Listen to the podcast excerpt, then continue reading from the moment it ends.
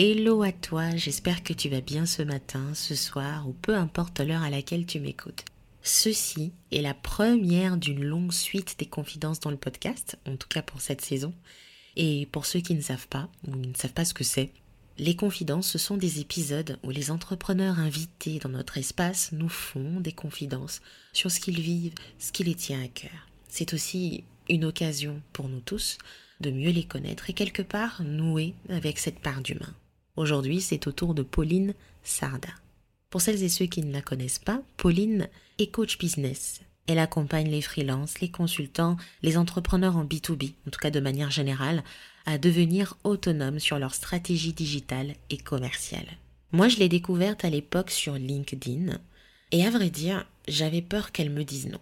Bon, pas dans le sens d'un rejet ou ce genre de choses qu'on peut s'imaginer quand je dis ça, mais parce que j'ai toujours trouvé son personnage en ligne très intimidant. Et je ne pense pas être la seule. Dans ma tête, Pauline faisait partie des entrepreneuses qui connaissent leur vie dans 5 ans, qui travaillent 365 jours l'année, ou qui sont rigides, cadrées, fric, contrôle. Pas parce que elles sont comme ça, mais parce qu'elles sont tellement passionnées, parce qu'elles transmettent. Bon, je caricature un peu. Désolée, Pauline. Et puis, il y a cette conversation qui a totalement changé le regard que j'avais sur elle, mais au-delà de ça, sur toutes ces femmes alpha qui ont une forte vision et qui la partagent grâce à leur business. Dans cet épisode, elle se livre sur sa vie, le regard des autres sur elle, bah du moins, elle le sait. Son état d'esprit actuel et ce qui l'a toujours permis de rester elle, Pauline Sarda, dans une histoire.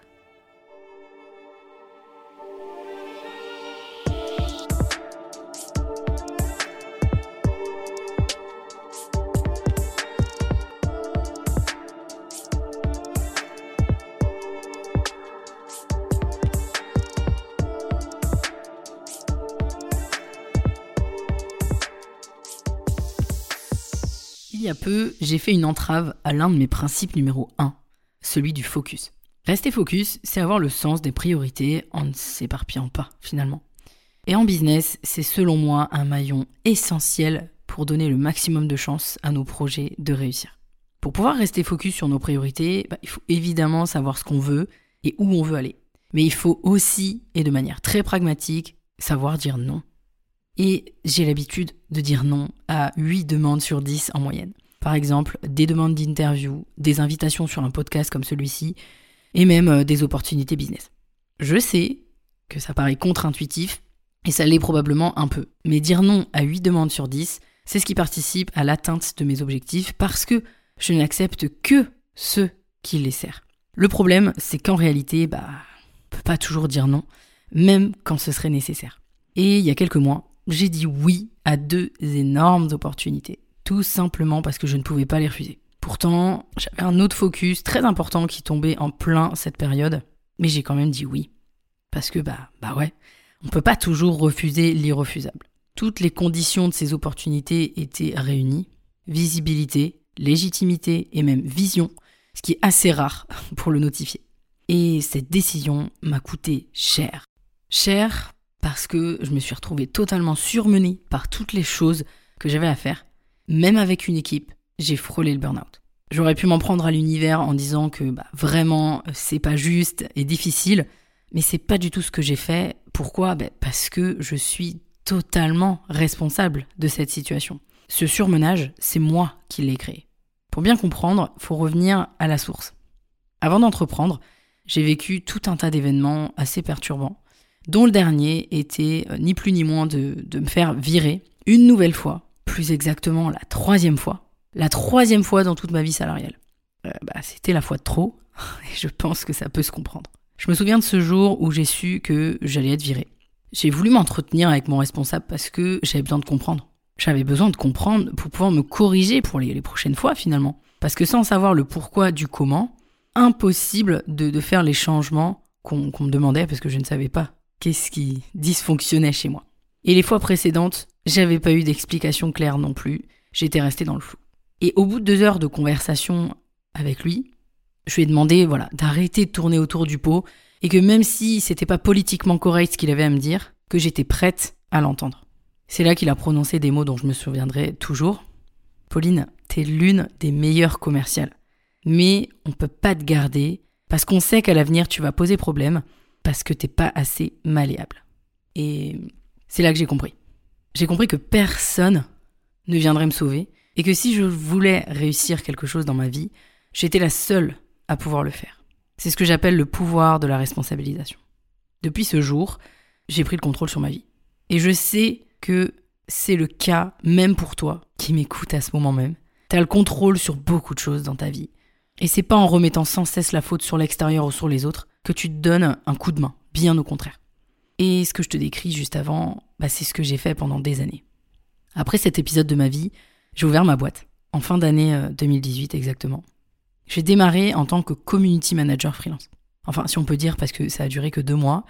Je me suis rapidement pas du tout senti à ma place, comme une impression d'être de nouveau redevenu salarié, mais version indépendant. Alors, je me souviens avoir travaillé plusieurs jours sur mon Ikigai, cet outil japonais qui te permet de, trouver ta mission de vie. L'accompagnement est, ressorti finalement assez rapidement dans les grandes lignes.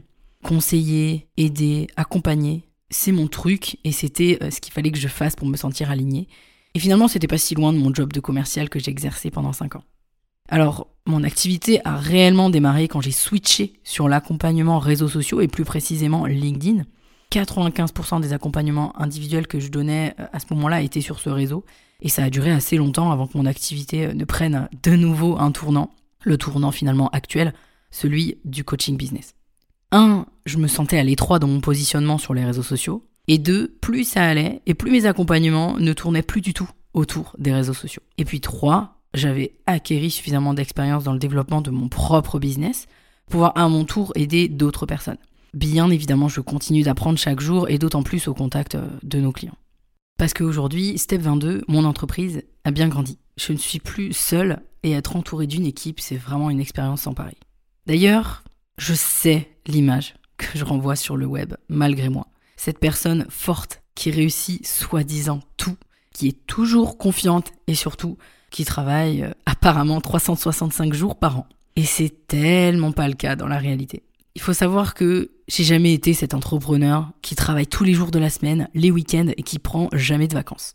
Au contraire, j'ai toujours pris mes week-ends et j'ai toujours pris des vacances, même la première année de mon activité.